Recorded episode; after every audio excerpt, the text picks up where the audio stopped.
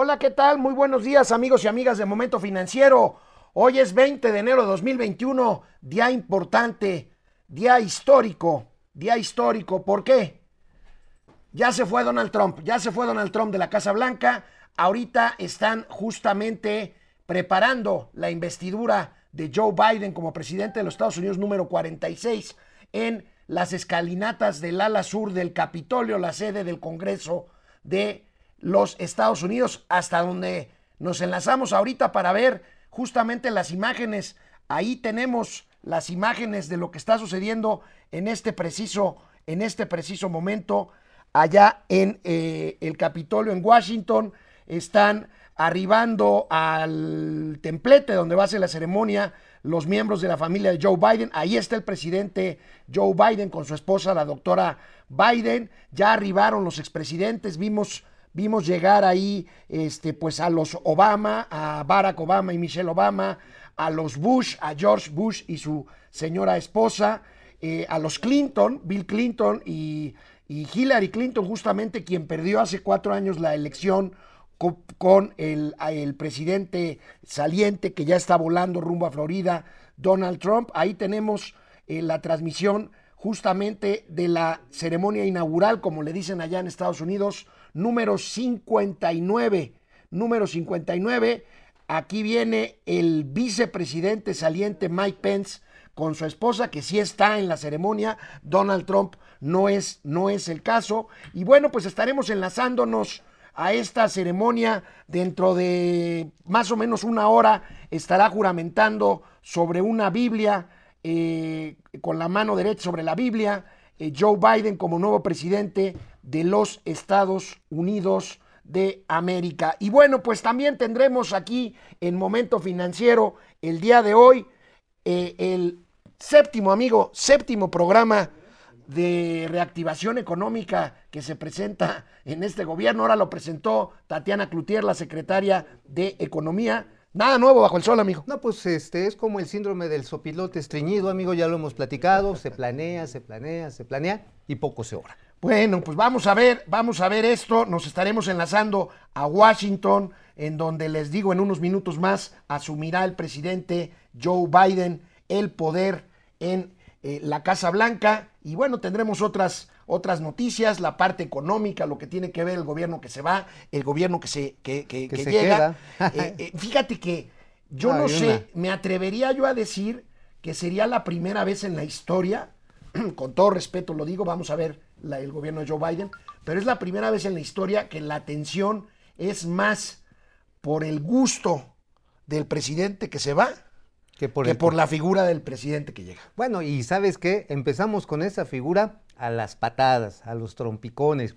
En el terreno de seguridad, el señor Alejandro Gertz Manero, el fiscal de la República, pues le sigue diciendo a la DEA y al sistema judicial estadounidense que inventan pruebas como si fueran, no sé, el Ministerio Público de Tlulyehualco, digo, digo con respeto a la gente de Tlulyehualco, Híjoles, qué manera de empezar la relación. esto y más aquí en Momento Financiero empezamos.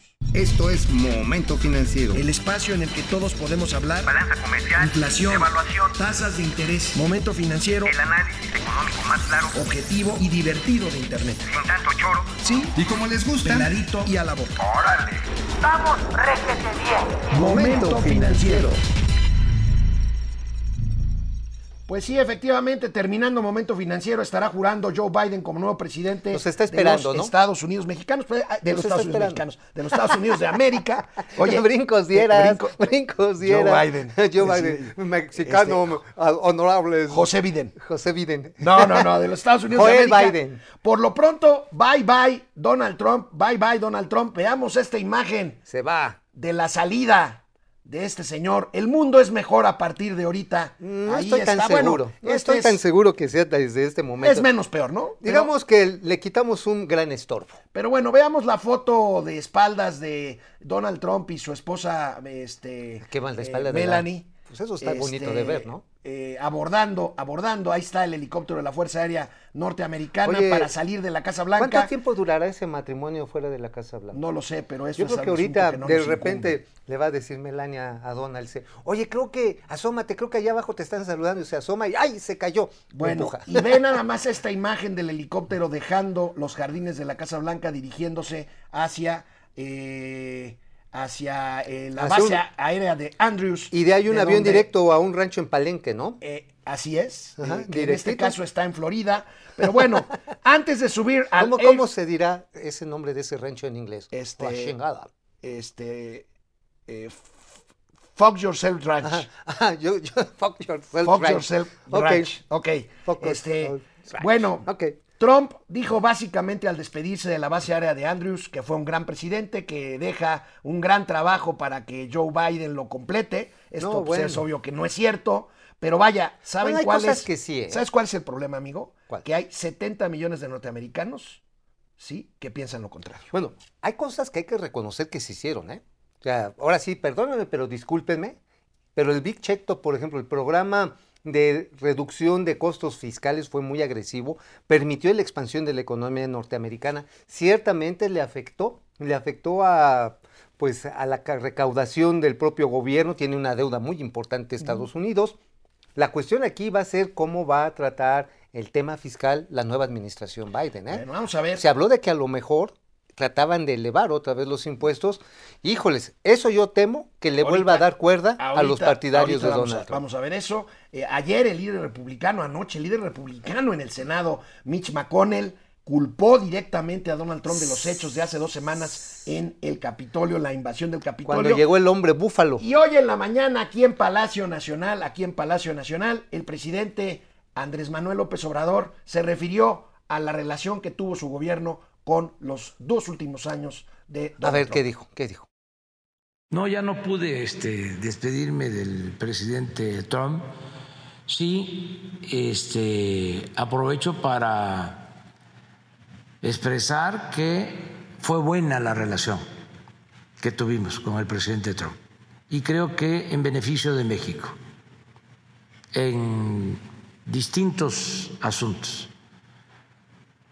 Fueron pocos los eh, desencuentros, las diferencias, una en particular, el propósito, la decisión unilateral de querer imponer aranceles.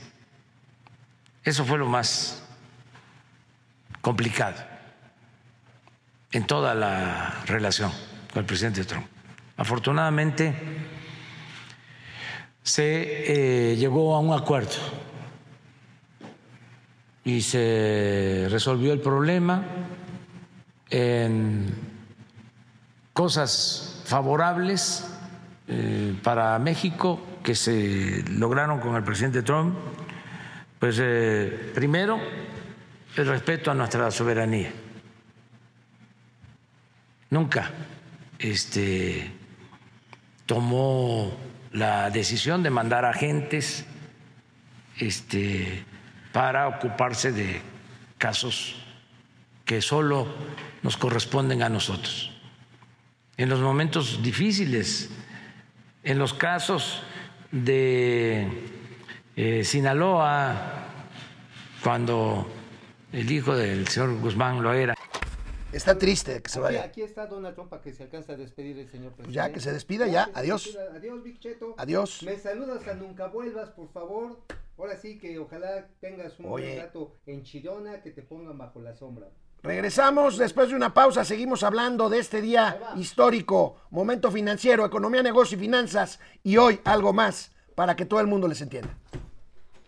Hola Internet, ¿cómo ¿Qué están? ondita con el pandita? ¿Qué ¿Ya? onda? Oye. ¿Ya? ¿Ya se fue Trump? Oye, me lo quería desabrochar, pero es que sí le metí muy rudo la botella.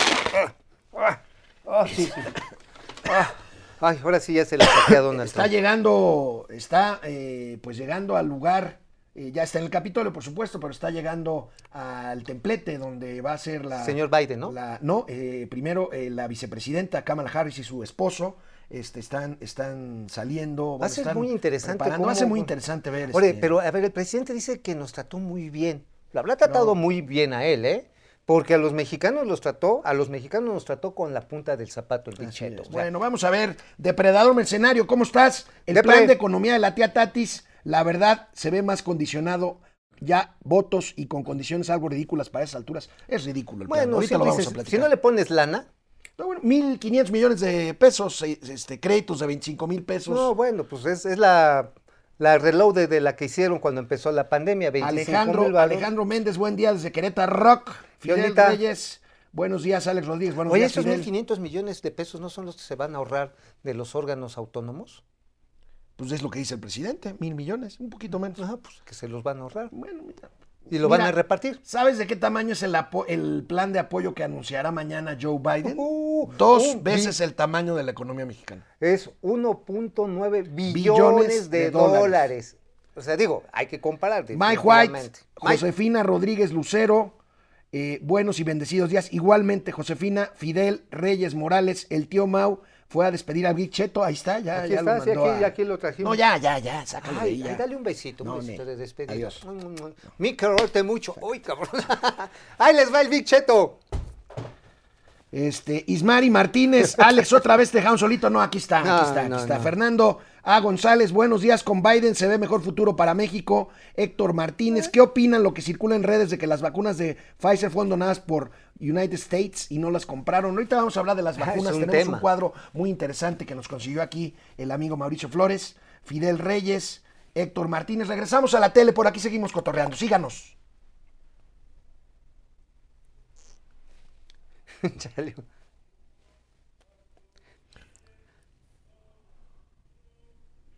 Bueno, veíamos ahorita en las imágenes desde Washington, D.C., desde el, desde el Capitolio, sede del Congreso eh, norteamericano, eh, los preparativos. eh, veíamos a la vicepresidenta Kamala Harris con su esposo. A ver si podemos tener otra vez alguna imagen de lo que está sucediendo a escasos eh, 50 minutos, un poco menos, 48 minutos de que asuma el poder Joe Biden allí en el Capitolio. Pero bueno, mientras tanto, mientras vemos qué sucede por allá, ¿qué implica para México este relevo en materia en materia económica? Primero veamos lo que dijo el presidente Andrés Manuel López Obrador también esta mañana ver. y luego platicamos lo que A ver, ¿qué comentabas ayer en la radio, amigo. ¿Qué se aventó? ¿Qué se aventó? Ahí está, ahí está, Ahí Ahí, ahí está eh, Kamala Harris con su esposo saliendo del Capitolio al templete en el no ala sur del las Capitolio. del presidente. Pero miren, ahí y ahí viene Joe Biden. ¿Es Joe Biden? No, no, es No, Joe no, Biden. no. Tú ves No es Joe cabecita de algodón y luego, luego crees Sí, que sí, es sí. Joe A ver, vamos a ver lo que dijo el presidente de la República hoy en la mañana sobre, sobre eh, pues las prioridades económicas del gobierno de Joe Biden. A ver. A ver, ahorita, ahorita vamos a ver eso. A ver, prioridades yo creo que ya las pusieron en la Bueno, mesa. tú ayer luego. comentabas algo en la radio. Ajá, luego, luego. Este, Dilo sin miedo, con mi amiga Yuridia Sierra. Con Yuridia Sierra, no tengo problema, Yuri es. Es a todo dar. A ver, ahorita nos dice, primero, primero a ver qué dijo el presidente y luego a ver qué bien. dijo Mauricio Flores. ido en sus eh, tres planteamientos principales. El que se atienda de inmediato lo de la pandemia que les está afectando mucho, igual que a nosotros y que a otros pueblos y a otras naciones. Eso es una prioridad. Lo segundo, que es muy importante, es la reactivación de la economía, de que se destinen fondos con ese propósito. Bueno, pues este, realmente. Como que le dedicó más tiempo a Trump que a Biden, ¿verdad? Ah, es no, que va a ser es que- muy es que es su complicado. es su Ayer lo decías en la radio, amigo, es complicado. No, pues es que viene. ya el tema político, el tema diplomático, está permeando a los temas económicos. Ya lo decíamos, el Departamento de Estado y el de Comercio les mandaron la carta a Marcelo Ebrard, a la tía Tatis, le mandaron la carta a Rocío Nale, le dijeron, señores, nos vamos a llevar así de feo con el TEMEC, pues te las aplico. Entonces México sale así bien gallito, no, nosotros sí podemos. Oye, vamos a aventarles calabacitas y arándanos en un conflicto petrolero. Neta, o sea, No, está, está. No, no, está nos vamos a meter en una cañón. Ahorita bronca. vamos a ver qué escribiste hoy, amigo. Serio. Lo que es un hecho es que la relación no empieza bien. Andrés Manuel se tardó en reconocer al presidente. Fue el último presidente. Luego fue el último en reconocerlo. y además le ninguneó. sí, sí, sí. le claro. dijo, oye, oye, yo me llevaba bien con el otro, ¿eh? Y me respetaba la soberanía. Así que, calmadito, man. Luego la ley, la ley este para la intervención de agentes extranjeros en territorio nacional, ofrecer asilo a Julian Assange, que es un perseguido del gobierno americano, el caso Cienfuegos, el pleito de Gers, de Alejandro Gers, el fiscal mexicano contra el fiscal americano. No, Y bueno. bueno, la carta de ¿Qué personalidades que sal- decías tú. ¿Qué puede salir mal, ¿Qué puede salir mal? Bueno, por lo pronto, el plan de reactivación que mañana lanzará Joe Biden para, para apoyar a las empresas norteamericanas por el coronavirus vale dos veces el tamaño de la economía norte eh, mexicana. Eh, vale dos veces un punto nueve, 1.9 billones de pesos. Y fíjense. dólares. De dólares, De- perdón. sí, no, de Y lo- pesos, de bueno. dólares. 1.9 billones de dólares. Oye, y lo que le comentó a nuestros amigos del podcast de Banorte, que siempre lo pasamos por aquí, eh, a, eh, esta mañana, Jonathan Heath, el subgobernador del Banco de México, fíjense lo que comenta precisamente A sobre comparar las políticas fiscales de México y Estados Unidos con respecto a la A pandemia. ver, ¿qué dice Jonathan? Para Estados Unidos, probablemente la caída va a ser del orden cercano al 4% eh, de 2020 y para este año podríamos estar viendo un crecimiento cercano a 3.9 o 4%. Es decir, Estados Unidos probablemente experimentará una recuperación en forma de B chica, apoyado principalmente por este proceso de vacunación que ya comentaste, pero también por una gran cantidad de estímulos, sobre todo por el lado fiscal. En México, eh, en el 2020 probablemente la actividad económica cayó entre 8.8 y 9%. Y para este año en Banorte traemos 4.1%, que se encuentra ligeramente por arriba del consenso del mercado, que es 3.5%, en donde probablemente el motor de crecimiento más significativo va a ser la demanda externa. Hay que recordar que estamos en plena implementación del No, eh, ese es el podcast de Banorte, esa es la voz del eh, economista, de uno de los economistas eh, de Banorte. Básicamente lo que dijo Jonathan Heath en este, en este podcast de Banorte fue precisamente comparar el tamaño del plan fiscal de Estados Unidos. Era el con nombre de Gabriel México. Casillas, ¿no? Él era Gabriel Casillas y este, pero bueno, Jonathan Heath dice, bueno, México, el gobierno de México le apuesta a no endeudarse a costa de lo que sea. Y pues Jonathan Heath deja entrever que ahorita es un momento para tomar deuda, aunque fuera responsablemente, como lo va a hacer Estados Unidos, que como decías tú ayer, tiene la reserva del dólar y todo. Ujú, sí, digo, pero ellos son los que hacen pues el dólar. Sí dice que desgraciadamente México a piedra y lodo pues no se endeuda y por lo tanto no hay, no hay recursos fiscales para la No, recuperación. ni habrá, pero de todas maneras sigue aumentando la deuda, no solamente en términos relativos, como tú dices, amigo, en comparación al PIB, porque tenemos un PIB que se está haciendo chiquito, chiquito, chiquito. Pero para que me vayas dando la razón, amigo, también es un hecho que en términos absolutos la deuda sigue subiendo porque se le va pateando el bote. Es más, ahí les va cuál va a ser el que se va a añadir al Fobapura de la 4T, que ya lo sabemos cuál es, el que la cancelación del aeropuerto de Santa Lucía, de Santa Lucía, el de Texcoco. Bueno, con la cancelación de los contratos para el manejo de penales, pues por supuesto eso va a pasar a ser deuda pública. Y por lo tanto, al pasar a ser deuda pública, si los cancelan, pues ¿quién creen que los vamos a pagar? ¿Quiénes van a hacer sus majes? Y ahí va subiendo la deuda. Hoy ya el saldo de requerimientos históricos del sector público es de 11.5 billones de pesos. O sea, realmente, y empezamos en el, después del maldito periodo perro asqueroso neoliberal, empezamos en 10.5 Bueno, billones de pesos. Vamos a ver rápidamente eh, los miembros del nuevo gabinete, por lo menos los que se relacionan más con temas económicos del nuevo gabinete de Joe Biden. Ahí tenemos, bueno, el secretario de. Estado, que es el que va a ver la relación con el mundo. Anthony Blinken eh, ya había trabajado con, con Barack Obama Además, por lo tanto con que el es muy- presidente muy Biden. cosmopolita, es sí, tipo sí, muy sí. conocido Janet. Yellen, que ya fue eh, presidenta de la Reserva Federal del Banco Central de. Estados Unidos, Muy y ahora va a ser la secretaria del muy buen Tesoro manejo. con buena relación en México. Acuérdate que ella fue la que tuvo que implementar el esquema de rescate de las automotrices y de las aerolíneas gringas cuando fue la pandemia del NHN1. H1N1. Ajá, X, Y y Z, según la maestra de este gordillo. Lloyd, eh, Lloyd eh, eh, Austin. J. Austin, el secretario de la Defensa, Es Este, militar retirado, ¿no? Es un militar retirado. Merrick B. eh, Garland, eh, secretario de Justicia. Con él se va a tener que pelear Uh, ahora eh, Alejandro. Gertz Manero.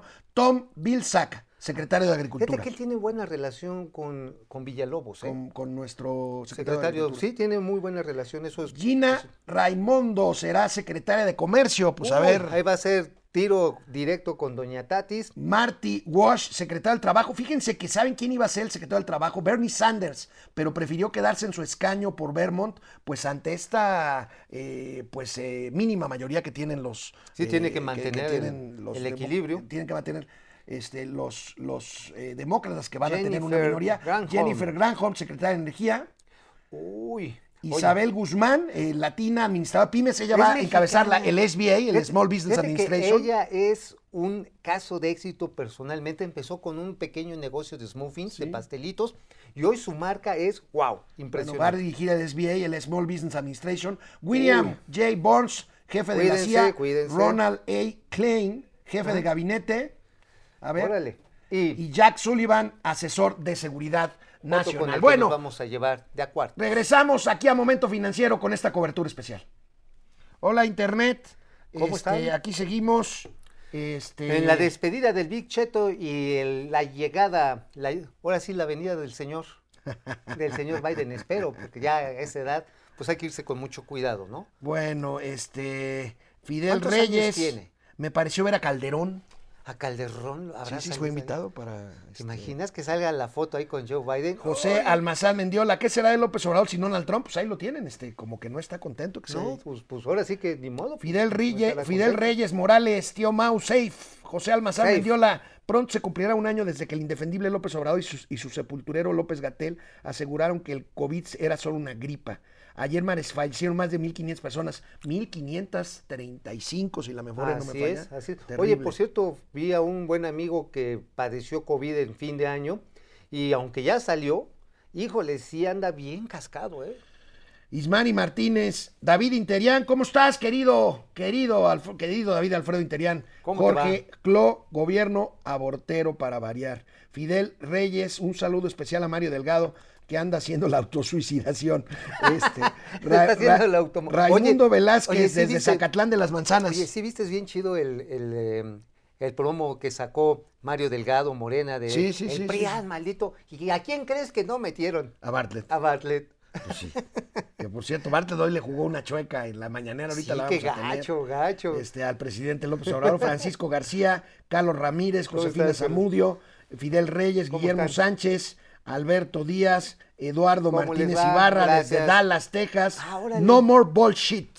Eso, eso. Oye, tú sí has ido seguido allá a la capital de Texas, ¿no? Este, no, no, no. La es como capital no. de Texas es Sacramento, para empezar. Pues bueno, pero sí has es ido al otro. Sacramento. Bueno, vamos pero a regresar a la tele, vamos a regresar a la tele. Sacramento es California, la capital de Sí. Texas es Austin. Bueno, pues ha iniciado la ceremonia, la ceremonia número 59 de inauguración en los Estados Unidos. Vemos rápidamente algunas imágenes. Este, ya está ahí eh, el presidente entrante, Joe Biden. eh, eh, no está, por supuesto, Donald Trump.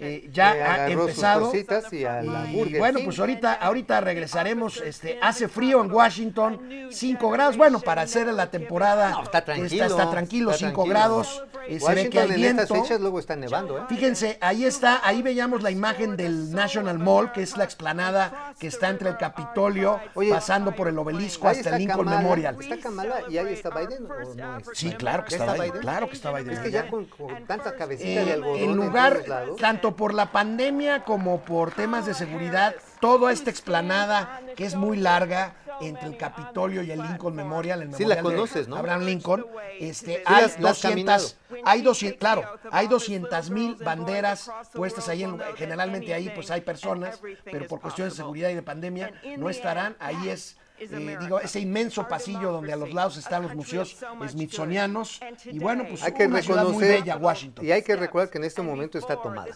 Está tomada por las fuerzas de seguridad estadounidense, 25 mil elementos de Guardia Nacional, Ejército, Policía Estatal, todos ellos movilizados para evitar que los alocadísimos seguidores de Donald Trump vuelvan a hacer relaciones. Bueno, ahorita volvemos a Washington. El séptimo plan de reactivación económica, es obvio que los seis anteriores no han funcionado. Fue no? presentado por la flamante secretaria de eh, Sí. Economía, Tatiana Cloutier. ¿Para qué funcionaron, amigo? Mira, cuando los imprimes sirven para calzar escaleras, para mesas, te sirven para prender fogatas. Bueno, veamos. si los arrugas un poquito para que estén más suavecitos, los puedes llevar al baño. Pero fíjate, ¿sabes qué me llamó la atención? Veamos el encabezado del periódico El Economista. Bien. Dice IP, o sea, iniciativa privada incluida en plan de reactivación Hombre, económica. muchas gracias. Imagínate si no la incluyen. Ajá, muchas gracias. Oigan, miren, la verdad yo lo leí y pues no hay nada nuevo bajo el sol. No hay nada nuevo y veamos lo que dijo Tatiana Cloutier para que no nos crean, a- para que le crean o no le crean a ella en vez de a nosotros. Ajá, a ver, ¿qué dijo tía? Las cantidades que tenemos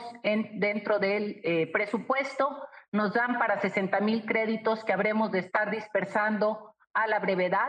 La idea es que esto pueda suceder antes de que entre el veto electoral y lo tenemos divididos en tres sectores. 20 mil que serían para mujeres o cabezas de eh, eh, negocios de mujeres, 20 mil para rezagos y 20 mil para instituciones o empleadores cumplidos. Tenemos el programa de apoyo adicional para la recuperación económica de pequeñas empresas. Estos programas se encuentran ya a punto de este, ser lanzados a principios de febrero y con ellos es apoyo a las MIPIMES, en los cuales podremos entrar a ellos a la página de la Secretaría de mipymes.economía.gov.mx eh, en la sección de crecer financiamiento. ¿Cuántas empresas dijo que van a apoyar? 60 mil. ¿Cuántas han quebrado? ¿Pymes? Un millón. Mm, Pues ahí la llevan, ¿no? Ahí vamos, ¿no? Ahí la lle- Mira, o sea, es- 60 mil créditos de 25 mil pesos, el 1.500 6%. millones de pesos, apoyo a tortillerías. No tengo nada contra las No, al tortillerías. pero- contrario. Bueno, veamos esta información. negocios. Esta información de lo que presentó ayer eh, la tía Tatis. A ¿Se ver. enoja porque le digamos la tía Tatis? Pues no sé, yo espero que no, pues así le dicen Bueno, sus se supone que son tres ejes, mercado interno, empleo y empresa, buscar tener una política industrial y tecnológica, trabajar en los sectores innovadores, sobre todo en la industria 4.0, incremento al valor agregado, apoyarse mano a mano con la Secretaría de Hacienda y Crédito Público. ¿Por qué no había nadie de la Secretaría de, Crédito de Hacienda Pues y Crédito no, porque no va a este haber lana fiscal. Tenemos, punto. tenemos más, este, No, no, no ahí hay más. tenemos el Agilizar trámites para que al menos como marca la Organización Mundial de Comercio, atracción de la inversión extranjera en diferentes partes del país. ¡Qué buena idea! ¿Por qué no se nos había ocurrido? ¿Y por qué no se nos ocurre darle certidumbre a esa inversión Ajá, extranjera? Fomentar la inversión y la infraestructura. Me cachis, qué tontos somos. Batman, golpéame.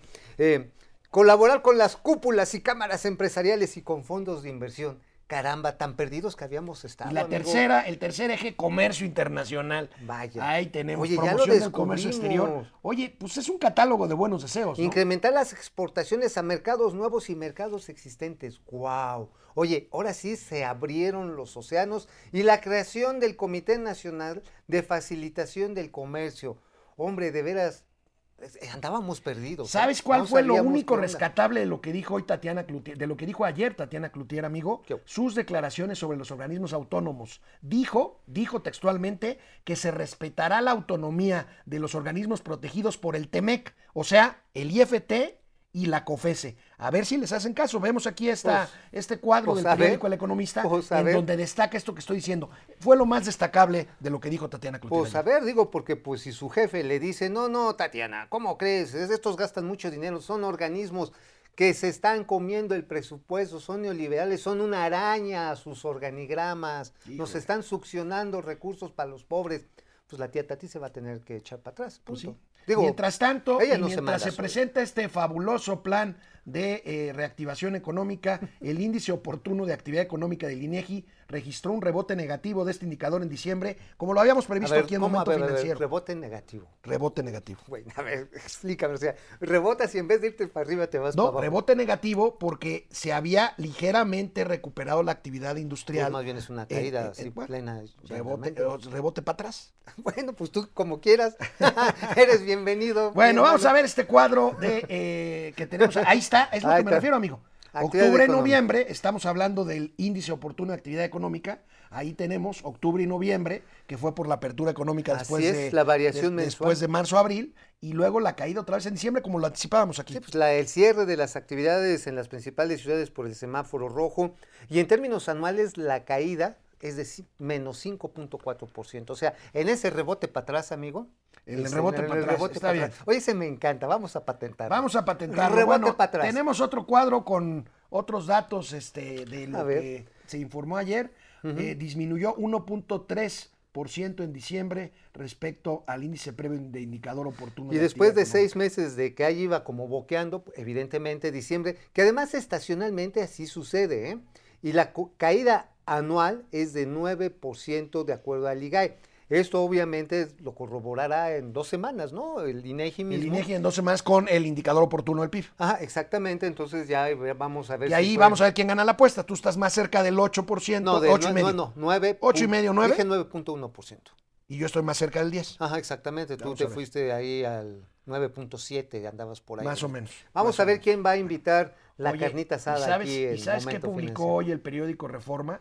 El índice Gini. Primero platícale a nuestros queridos amigos que seguramente lo saben muy bien, qué es el índice Gini. Bueno, es una de las grandes invenciones y además por lo sencillo que es, es maravilloso. Es un indicador que sirve para medir las desigualdades en casi cualquier actividad y en cualquier segmento. Es quien está concentrando cierta porción de riqueza, de coches, de vacas o incluso hasta de salud. ¿eh? O sea, el índice de Gini es una maravilla porque es una medición relativa y cuando se va acercando a uno es más desigual. Cuando va acercándose a cero, Vamos viéndolo, vamos Ajá, viéndolo para ver. va porque, mejorando. ¿qué crees, amigo? Estamos más desiguales que en la época que el presidente López Obrador alucina. Fíjense, el índice Gini, mientras más alto, más desigual, 8% en el- los dos años del presidente Oye, ni López con Obrador. Salinas de Gortari. Oye, bueno, y Cedillo, hay que recordar que ahí fue el error de diciembre y nos fuimos al carajo. Pero pues mira, en el esto, amigo, y déjenos la gráfica ahí lo más que se pueda, esto es clave para lo, lo que hemos comentado. Urgen recursos fiscales para apoyos fiscales para preservar Oye, pero los empleos y la plata productiva. Oye, pero creo que el presidente se rió ayer de la portada precisamente del Reforma, ¿no? Sí, Dijo, sí, "Ja, sí. ja". O sea, ¿cuál, ¿cuál desigualdad? El problema está en que no es que reciban sus, sus propinas, sus ayudas, sus becas. El problema es el trabajo que no es suficiente ni está bien pagado. Ese Bueno, canal 76 de Easy, Vive TV, canal 168 Total Play, Momento Ejecutivo, Mundo Ejecutivo TV, Mundo Ejecutivo TV, regresamos. Bueno, estamos aquí de regreso en, en- en Oye, internet. amigo, por cierto, hablando de esto del índice de Gini, vale la pena destacar que eh, crece 8%, ¿por qué? Por el cierre de empresas, por la pérdida de empleos. Y el presidente dice, no, y hasta Morena, no, ya el poder adquisitivo se recuperó 40%. A ver, no, no, no. Aumentó el salario mínimo y además en el periodo maldito perro infeliz neoliberal, creció el salario mínimo con Enrique Peña Bebé 17%. O sea, Bueno. pero el salario mínimo no es la única medida de riqueza. No, no es la de única. veras. Enrique Herde se mocha con 50, 50 pesos. Ándale, Enrique Este, Muerdes. Vamos a ver. Oye, vamos este, que te manda a saludar su hermano Guillermo, ¿no? Este, Ra- Raimundo. Francisco García. Buen día, otro día más con la economía de México en caída libre. Carlos Ramírez, Josefina Zamudio, Fidel Reyes, Guillermo Sánchez Mendoza, Alberto Díaz, Eduardo Martínez Ibarra. 50 pesos, ¿verdad? ¿Qué tal amigos? Jorge Montes, es emocionante que se vaya Trump, pero más emocionante será cuando se largue el presidente López Uy, Obrador. qué feo. Eh, en YouTube está Eric Rodríguez. Buenos días. Hoy inicia un nuevo capítulo en la historia de Estados Unidos y del mundo. Estoy de acuerdo contigo, Eric. Así es. Consuelo González, Piquer, saludos a Mauri Serranov, A Mauri. saludos Fifina Comunidad, Ale Musk, el, hello, buenos Hello. días comunidad DDC, Rubén Rodríguez, saludos a. Burundanga y, Chi- y Cuchilanga, Burundanga y. Cuchilanga, genios financieros, hasta la tía Tatis Cuentas lo entienda. Hasta la tía Tatis lo entienda. Bueno. Sí, no, bueno, es que sabes que el problema de ese programa, pues es que repite lo que ya sabíamos. Es un listado de buenas intenciones, amigo. No, y además sin el respaldo evidente de Palacio Nacional, hombre, imagínate cuando llegue la tía Tatis a decir, bueno, que yo creo que es muy probable que se quede el IFT, ¿te acuerdas que hasta el presidente después de decir que lo iba a desaparecer, propuso dos nuevos comisionados que están Ajá, vacantes? exactamente. Yo creo que no hay manera de No quitar manera, ni el Pues, a ver, a ver si lo aguantan los gringos con eso. ¿no? Ale Musk, Javier Piñón, terminó la pesadilla Trump, estoy de acuerdo contigo. Pero queda el trompismo, aguas, ¿eh? Queda el- aguas, 70 millones de norteamericanos votaron por él. No es poca cosa. ¿no? Bueno, este, Leo In, Ale Musk, eh, adiós Big Cheto, Memo Villarreal, Lopitos cree que está intimidando al gobierno de Estados Unidos. Mm, Regresamos a la tele. vamos para allá. Bueno, pues eh, volvemos en este segmento de Momento Financiero con la columna de Mauricio Flores Arellano, gente detrás del dinero en La Razón. ¿De qué escribiste hoy, querido? Bueno, pues escribimos precisamente de estos asuntos que pues está a final de cuentas abriendo la nueva relación Biden-López Obrador. Iba a decir Donald Trump, pero pues Donald Trump ya, ya se fue ahora sí que a mingar a su chadre. Y pues lo que tenemos es precisamente el poco parque, y en eso hago el énfasis, el poco eh, parque que tenemos para meternos a un pleito en el TEMEC. Ya los gringos nos aventaron la lámina, se fueron las principales asociaciones que agrupan a las empresas más poderosas del sector energético allá en Estados Unidos, le mandaron la carta la semana pasada ya desde el Departamento de Comercio y de Justicia al gobierno mexicano, y México lo que tiene en este momento para defenderse es un pleito por el cual le quieren eh, aplicar normas de estacionalidad a las exportaciones mexicanas de calabacín. Sí conoce el calabacín, ¿no? Sí, sí, es, es muy rico, si lo cortas a la mitad, lo pones. No, es muy consumido ya. Y de arándanos y frutos del bosque, que le llaman las arcitas y todo esto. Los gringos, allá los productores dicen, no, pues nada más te vamos a comprar cuando aquí hayamos dejado de producir, lo cual está en contra del TEMEC. Pero si comparamos, y no es por hacerle el feo a los agricultores, que por cierto tuvimos un saldo histórico, 14 mil millones Sí, de le dólares. di la nota el lunes que el no viniste. Sí, exactamente, el día que no vine, y qué bueno que me hiciste caso porque este señor no quiere hablar del campo. Él cree que la tierra nada más se concentra en sus uñas, y no, es cierto, y el que está en las patas. No, este, la cosa Eso es, no es cierto, eso no es bueno, cierto. la cosa está en que no tenemos parque para meternos en una bronca con los Estados Unidos, y menos cuando hay un discurso anti-yanqui que me recuerda mucho a la época de López, de López Portillo, de Luis Echeverría, Sí, claro, claro, en el claro. que los ¿Te gringos eran el demonio. Bueno, pues el video que les pasé de lo que se parece el, el gobierno de López, de López Obrador al gobierno de Echeverría, amigos y amigas del Momento Financiero. Bueno, la Comisión Nacional de Hidrocarburos, a petición de la Secretaría de Energía, fíjate, amigo, a pesar de que lo dijo el contrario el presidente López Obrador, avaló otorgar a Pemex 15 asignaciones petroleras en las que se considera el uso de la técnica del fracking. ¿Qué es esto? La inyección eh, de, a presión de agua hidráulica Y fluidos para eh, fluidos para poder sacar petróleo. Aquí tenemos este, esta información, este cuadro de nuestros amigos del periódico Reforma, donde se ve eh, pues los campos que han sido autorizados por la Comisión Nacional de Hidrocarburos para hacer fracking. Pues no que no se vale fracking, amigo. Pues era lo que se decía, ¿no? Incluso una buena parte del movimiento ambientalista que apoyó la campaña de López Obrador festejaba mucho que ya no se iba a hacer esta práctica. Que, digo, en Estados Unidos es lo más común que se hace precisamente para obtener el gas y el petróleo de lutitas, es el que viene en pelotitas, bueno, en pelotitas de piedra. Son fragmentos de piedra y ahí viene el chapopote impreso y se tiene que quebrar a presión, como bien lo describiste. Y de ahí salen. Ha habido críticas quienes dicen que por ello se debe, por ejemplo, la escasez de agua o que los terremotos, cosa que no es cierto. Pero sí, efectivamente, es un proceso que ha sido cuestionado porque sí tiene impactos superficiales en el medio ambiente. Acuérdate que por allá, por, eh, por Veracruz, en el norte de Veracruz, hacia Tuxpan, en la zona del Tajín, se empezaron a hacer exploraciones y hubo muchas protestas por parte de comunidades campesinas que lo que decían, oigan, es que el río iba lleno y ahorita va medio lleno, ¿no? ¿Por Lo qué? único Porque que lo sí les voy a agua. decir y a recordar es que hace 20 años que Estados Unidos no era el primer lugar en reservas internacionales eh, de petróleo, en reservas eh, probadas. Logró recuperar el primer lugar en reservas probadas gracias a la explotación por fracking. Así es, así es, y hay que recordar, Texas no se ha hundido, Bueno, no, se ha, ten- no se ha hundido este, tampoco Arizona. Bueno, y hablando de energía, hay de apagones, apagones. Bolas, Perico. Esto sucedió hoy en la mañana en Palacio Nacional, en el Salón Tesorería. A ver, Venga. viene. 8 en Acajuca 8307. Eh, se fue la luz.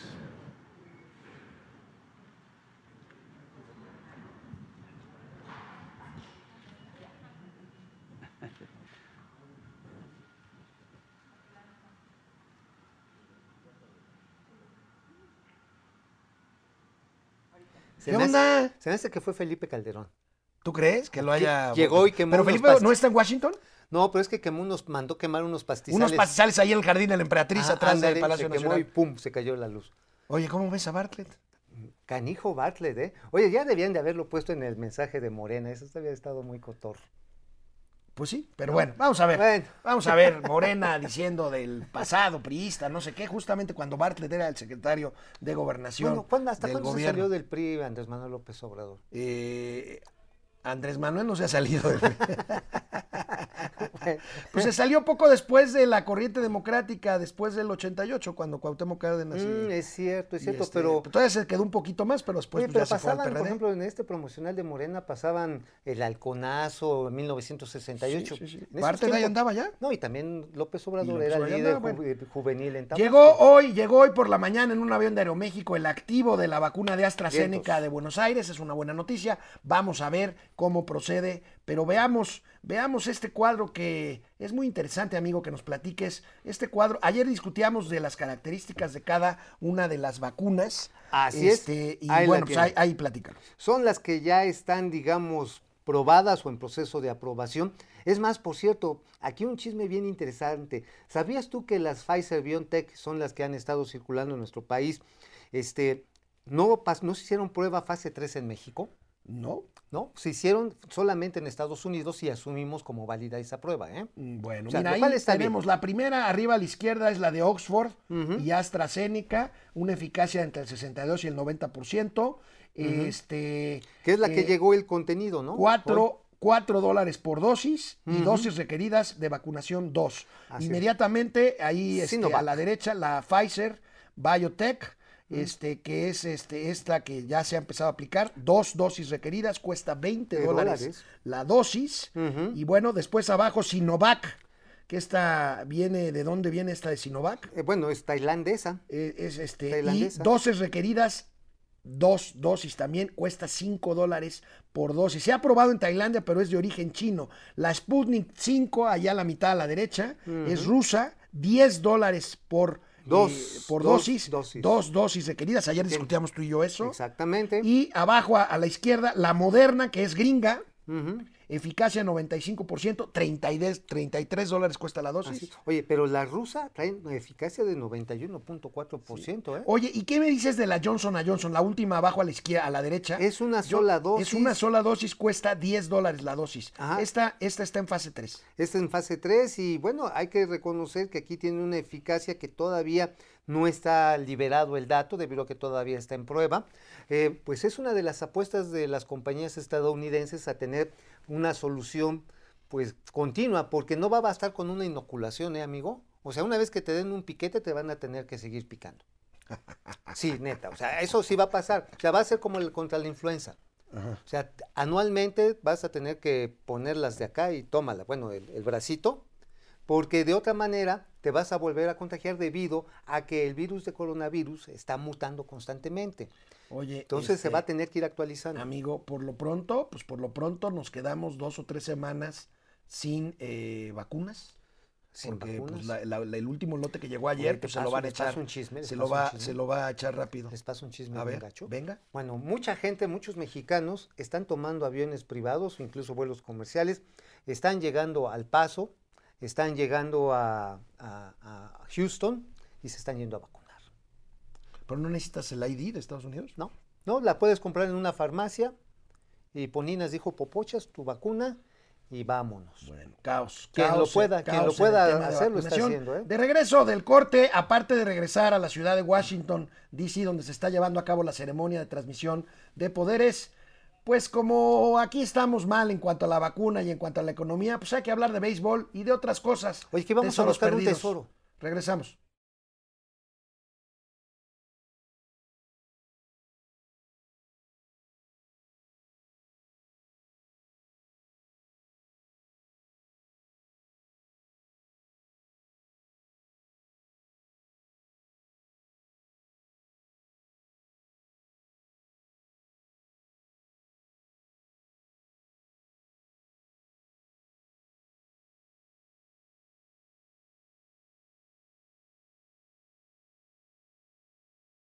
Bueno, tenemos a internet nuevas aportaciones. Alejandro Arciniega, 50 varitos. Ay, Alejandro Arciniega. y. Armand.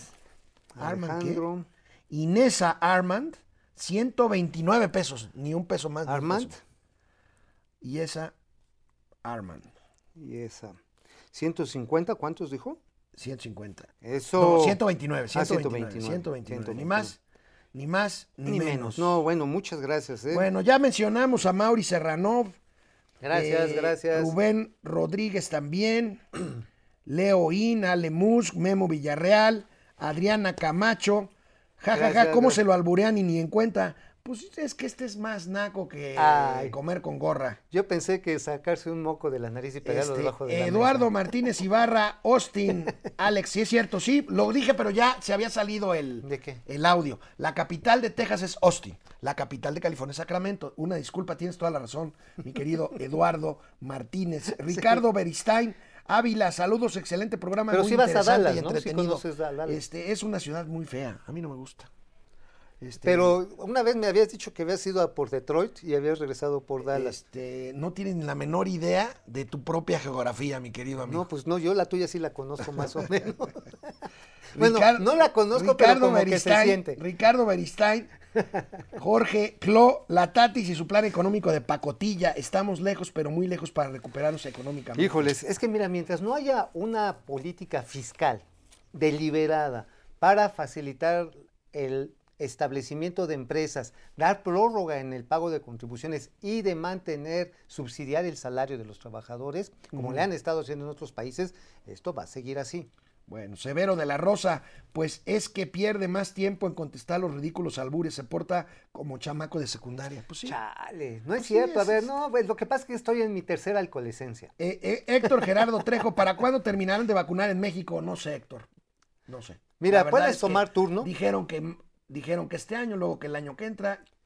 Ah, pues, a lo mejor como para las elecciones del 24, sí. ¿no? Ricardo Beristán, gracias, saludos, excelente programa, gracias. José Gracias. Almazán, le exigen a Broso que, que use cubrebocas como si él fuera el subsecretario de salud el presidente, rostro con ojos girando. Servando González, saludos a los dos campeones, gracias querido Servando. Gracias. Guido Corti, ¿cuál es el plan para hacer funcionar el nuevo plan de economía? Que no hay plan. Regresamos Pues, a la tele, Un gracias. bonito libro. ¿Y cómo estarán las cosas? Que miren, A ver, eh, pues no quieren hablar en Palacio Nacional ni de la economía, ni del plan de la tía Tatis, ni de la vacunación, ni de los 1.500 muertos de ayer, ni de muchas otras cosas, pero sí de béisbol. Hoy le preguntaron al presidente de béisbol, habló de béisbol, y bueno, ¿cómo están las cosas que en la mañanera de ayer salió, fíjense, el tema que salió, un supuesto tesoro perdido por ahí en el mundo que puede ser rescatado por la 4T. Miren. bien. acerca de un tesoro que se encuentra eh, depositado en el extranjero. Un tesoro que después de los años, entre los años 1920, 1910, 1920, se habría depositado en cuentas extranjeras para la indemnización de pueblos originarios posteriormente.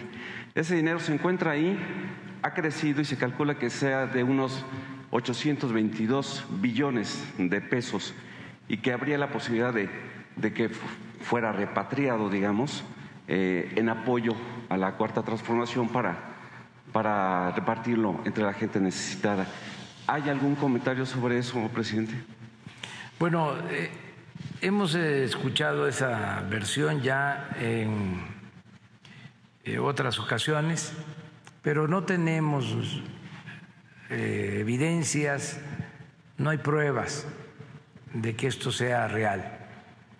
Desde luego, no cerramos ningún expediente que tenga que ver con estos eh, hechos, con Perdón, corto esta, Yo iba a esta irrelevancia. No, está rindiendo protesta Joe Biden A ver, como a ver, a presidente ver. de los Estados Unidos. Adelantaron el programa. Vemos las imágenes, por favor. Echen ahí. Biden, vienes. ¿Qué pasó? Está Joe Biden levantando su mano derecha y la mano izquierda sobre la Biblia que sostiene su esposa, su esposa, la doctora Biden. Ahí lo tenemos. El audio original, por favor. A ver, ahí, Ahí está ya. ahí está ya. Con poca asistencia por cuestiones de seguridad y de Ladies salubridad. and gentlemen, please be seated. Ahí va. Ahí va. Cabecita de algodón, United States. Una ceremonia pues muy este eh, sobria, muy solemne. Este Con la es que formalidad que estoy viendo otra señal, eh, pero el presidente eh, Joe Biden ha asumido el poder en la Casa Blanca. A ver, Pues sí, ya. ya, ya estuvo. Ah, pues ya estuvo, ahora sí. Ya, ya es oficialmente presidente de la Unión Americana de los Estados Unidos de América. Felicidades, nosotros sí no le ninguneamos el triunfo. Qué proceso electoral tan complicado, ¿eh? A ver, ahí tenemos las imágenes. A ver, a ver aquí, algo, algo nos, alguien está quemando pastizales bajo la señal que estamos recibiendo allá de Washington. Sí. Tenemos aquí algunos problemillas, pero el hecho indiscutible es que Joe Biden ha juramentado. Y que los demócratas tienen el control de ambas cámaras. Eso va, es muy importante para que muchas de las iniciativas de Biden que van en el sentido de desarticular, por ejemplo, en el terreno migratorio, algunas de las más sombrías propuestas del gobierno de Donald Trump. My fellow me hace- Americans, ahí va. a moment we have all been waiting for. It is now está my great lo que privilege and pasó high honor hace- be the first hace person unos minutos. to officially introduce the 46th President Les of the presento United al States, presidente Joseph número R. 46 de los Estados Unidos de. América, Joseph Biden. Jr. Ahí lo tenemos. Este sí me estoy escuchando, ¿verdad? Este, hace unos momentos el himno norteamericano lo cantó eh, nada más y nada menos que Lady Gaga. Esto pasó ya hace unos minutos, pero se los estamos recreando, pues porque es importante. Ahí está. Es un evento que nos impacta de manera Justice directa. Roberts. Vice President Harris, Speaker Pelosi, Leader Schumer, Leader McConnell, Vice President Pence, my uh, distinguished guest, my fellow Está Americans. saludando a todos sus invitados. This Primero que nada, a eh, Nancy Pelosi. Es muy importante lo que dices, A day amigo. Eh, Nancy Pelosi es la líder de los demócratas en, el, en la Cámara que sería el equivalente a los diputados, la Cámara de Representantes. Ahí tienen una mayoría clara los demócratas. En el Senado están empatados demócratas y republicanos y el voto de calidad, o sea, la diferencia lo tendrá la presidenta del Senado, que será la vicepresidenta de los Estados Unidos, Kamala. Harris. Y ahorita el, el señor Biden está dando un mensaje en the el cual está, eh, pues ahora sí que alabando el proceso democrático y la fortaleza institucional de los. Estados Unidos. Vaya, no es para menos, Ajá. no es para menos. El presidente está hablando de la importancia de la democracia, sobre todo en un entorno en el que Estados Unidos jamás pensó vivir. La resistencia de aceptar la derrota de Donald Trump, hablar de un fraude electoral, la toma del Capitolio hace dos semanas por un grupo violento de gente, de personas. Y está llamando a la unidad, que son un solo pueblo, una sola nación. peaceful transfer of power as we have for more than two centuries. Ahí tenemos el National Mall al fondo con las uniquely 200 mil banderas. Está emocionado el presidente Biden, el nuevo presidente Bueno, Biden. pues por supuesto. Vaya momento. Ella fue ocho años vicepresidente de los Estados Unidos con. Barack Obama. con Barack Obama y precisamente fue uno de los más afectados por las políticas que empezaron a desmontar, por ejemplo, el Obama I Care, thank ¿te acuerdas? Ajá, que empezaron a desmontarlo y, por ejemplo, establecer medidas carcelarias terribles contra los migrantes mex- And I de todo el mundo. A ver si podemos tener, digo, eh, no sé cuánto dura el discurso del presidente Joe Biden, pero a veces, si mientras producción, podríamos tener el momento en que juramentó sobre la Biblia el presidente Joe Biden hace algunos minutos antes de irnos de esta transmisión especial. Este, a ver, a ver si podemos tener esa imagen para que la vean nuestros amigos de Momento Tuvo un- Financiero. ahorita- Vaya momento histórico. amigo. Antes de que se fuera la señal, bueno, de que quitáramos la señal, él estaba hablando que estaba para servirle a todos los ciudadanos norteamericanos, sin distingos. O sea, eso es muy importante. Es un mensaje a la unidad. O sea, independiente, y van a tener que trabajar rudamente en ello, porque las raíces del trumpismo están vivas. Hay gente que está muy desilusionada por la forma en la que Estados Unidos ha enfrentado la globalización económica, por los efectos de la propia migración y evidentemente la falta de educación y de expectativas en una amplia capa del pueblo estadounidense, como en México, requiere respuestas, ¿eh? No basta con ganar las elecciones, se requieren acciones muy, muy contundentes para tratar de revertir las raíces mismas, que no es otra cosa más que la ignorancia y la pobreza. Hay una lección de este proceso electoral norteamericano. Las instituciones, mira, hay gente que no quiere a los Estados Unidos, hay gente que admira a los Estados Unidos, pero independientemente de todo, las instituciones norteamericanas aguantaron la embestida de aquellas eh, personas que como Donald Trump pues no quisieron aceptar los resultados, quisieron violentar el proceso democrático y las instituciones, las instituciones norteamericanas aguantaron y tenemos, y si podemos volver antes de irnos otra vez a Washington, tenemos esta imagen de una transición ordenada, de una transición eh, civilizada, de una transición institucional y democrática. Y lo más relevante, lo más relevante, el llamado a la unidad de trabajar todos juntos para nuevamente reconstruir las raíces de la democracia norteamericana? Mucho dicen de la falta de elocuencia de Joe Biden y yo los últimos días lo he visto un poco... Eh, más soltado. Más, más, más este, sueltito, sí, ya. Más emotivo, ¿no? Más emotivo. Más, sueltito, Pues después de lo que pasó no es para menos. La verdad es que estamos viviendo historia, historia pura. En este momento. Vamos a ver qué nos separa. Bueno, mañana comentaremos qué fue las reacciones vamos a buscar el tesoro. Vamos a buscar el tesoro perdido al que aludía López Obrador. Nos vemos mañana.